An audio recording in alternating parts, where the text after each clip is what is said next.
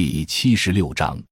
第二十章理性看待全球危机，自觉转向生态文明。被西方意识形态化的命名的所谓新兴市场经济国家的几大经济体，并未能在二零零八年金融危机中全身而退，几乎都出现工业化衰落的困境。除了没有被承认为完全市场经济的中国，甚至退回到以资源出口为主的前现代化阶段。大多数发展中国家追求西方式的现代化，并接受了西方制度形式推进发展主义，却普遍陷入发展陷阱，无法自拔。原因即在于发展中国家无法复制西方发展所内在的延续着的本质特征——殖民化，既是前提条件，又是路径依赖，起点决定路径。中国作为世界最大的原住民人口聚居地和超大型大陆经济体。根本无条件照搬殖民化，由此却走出了与西方工业化不同的路径。虽然客观上靠从三农提取剩余这种特殊的比较优势，内向型的完成了工业化必须的资本原始积累和后续的外向性的结构性产业扩张，但若要在金融资本主导、全球竞劣机制向全球转嫁代价的格局下维持发展。则更需要转向生态文明导向下的包容性增长。一、西方现代化的不可复制和不可持续。二战以后，落后国家纷纷将发展作为第一要务，西方式的现代化成为绝大多数后发国家竞相追求的目标。由此，发展主义成为战后的世界主流。我们通过梳理发现，西方发展路径因其特殊性和劣根性。不可能为其他后发国家所复制，并且这种现代化自身也因无法负载内在的高制度成本而越来越捉襟见肘。因此，非西方的民众如果愿意把西方宣传的普世价值作为一种信仰，则无可厚非，因为相信各种美好说法中的一种或者几种乃是个人的精神偏好。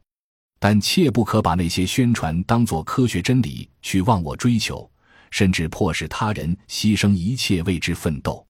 因为唯一应该作为常识记住的检验科学与否的标准，是可以在同样的条件下重复得出的结果。当代实践中还未能找到如同西方那样对外殖民化扩张的条件。若没有如西方数百年对美洲、澳洲、非洲的原住民采用血与火去杀戮掳掠的条件。也就更没有可能形成西方制度路径可被重复验证的典型。西方资本主义现代化始于以国家推进反人类犯罪形式向海外进行的大规模殖民扩张。与希腊罗马奴隶制文明在全球复兴同时发生的是，亚洲、美洲和非洲原住人口的大量死亡以及资源环境的掠夺性破坏。正是依靠大量掳掠来的海外财富的流入。以及欧洲贫弱和犯罪人口大量向殖民地移出，西方才得以完成资本原始积累。也只有在以此类殖民化增量收益的经济基础之上构建上层建筑，那些为后人乐道的技术革新和政治文明、资产阶级新贵与原封建贵族在海外增量收益条件下达成政治妥协，才成为可能。西方进入工业化中期。必然的发生了产业资本结构性扩张需求，从而开始了占领世界市场的步伐。这期间，欧洲各中心国之间不断爆发争夺海上霸权、贸易权力、殖民地的战争。这些矛盾延宕到二十世纪初叶，均集在那个狭窄半岛型次大陆的欧洲列强，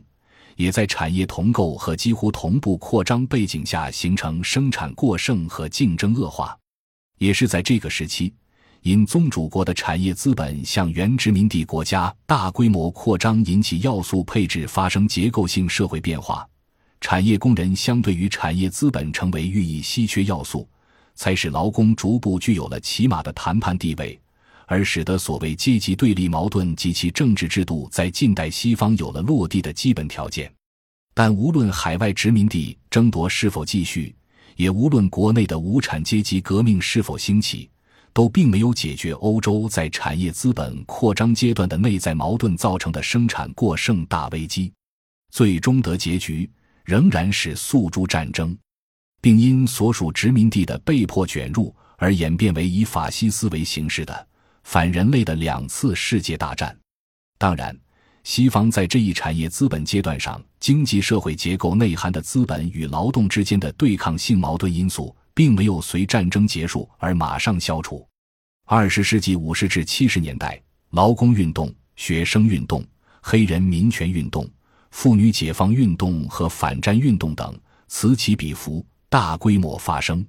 直到二十世纪七十年代，冷战竞争处于焦灼状态，西方最全面实行福利制度与收入分配倾向于中下层的分配模式。虽然缩小了贫富差距，但社会成本迅速上升。西方才不得不从八十年代开始对外产业转移，其经济结构才升级为以金融资本主导。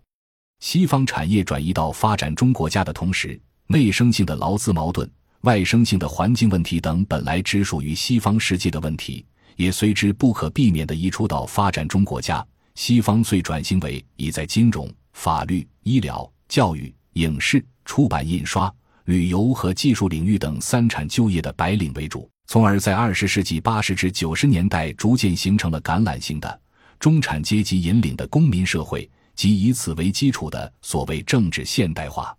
可见，西方产业结构演化状况对于扩大中产阶层具有决定性的影响。不可忽视的是，实体产业移出西方的同期是金融资本扩张。二十世纪八十年代以来的两个十年里，美国在资本市场上创造出了数千种金融衍生品，促推其加快经济泡沫化进程。由此造成的这种以寄生性的金融服务业作为支撑的上层建筑演变进程，发育出的是内在本质上具有寄生性的政治现代化，主要依靠产业资本在海外的汇回收益维持。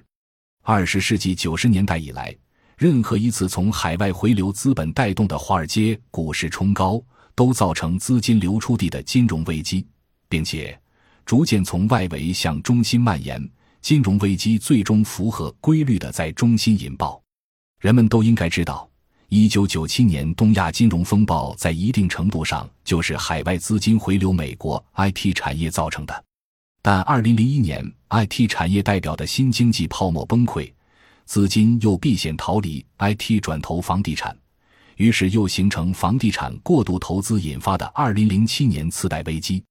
最后，随着华尔街金融海啸2008年爆发，演变为2009年全球危机，接着就暴露出2010年以来的西方国家全局性的债务危机，越来越显示出这种高成本西方现代化模式的不可持续。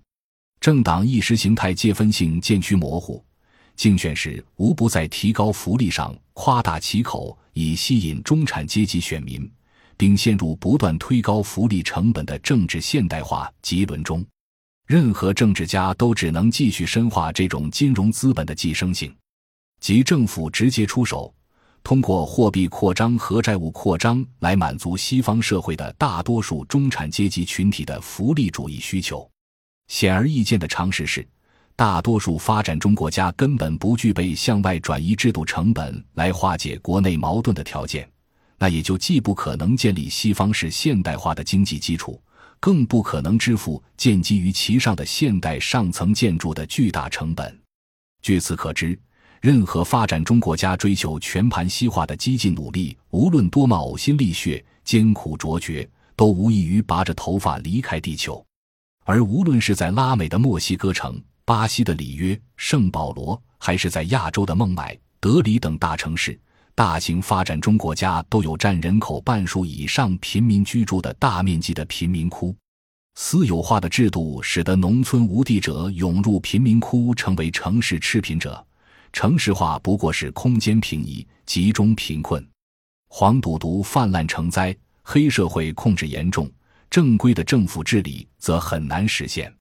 于是。巴西要举办世界杯足球赛，政府不得不违反宪法的动用国防军上街打黑除恶，而没有世界杯为借口，不能动用军队，只能合法打黑的墨西哥就打不掉黑社会和毒品泛滥。类似的例子不胜枚举。就大多数激进主流所追求的西方制度——市场化、自由化、民主化、全球化而言，其他大型发展中国家都比中国走得远，但却没有哪个能够相对的解决收入、城乡、区域等三大差别。少数主流利益集团进入西方式的现代化，以大多数人的贫困和痛苦为代价，社会矛盾由此更加尖锐。感谢您的收听，本集已经播讲完毕。喜欢请订阅专辑，关注主播主页，更多精彩内容等着你。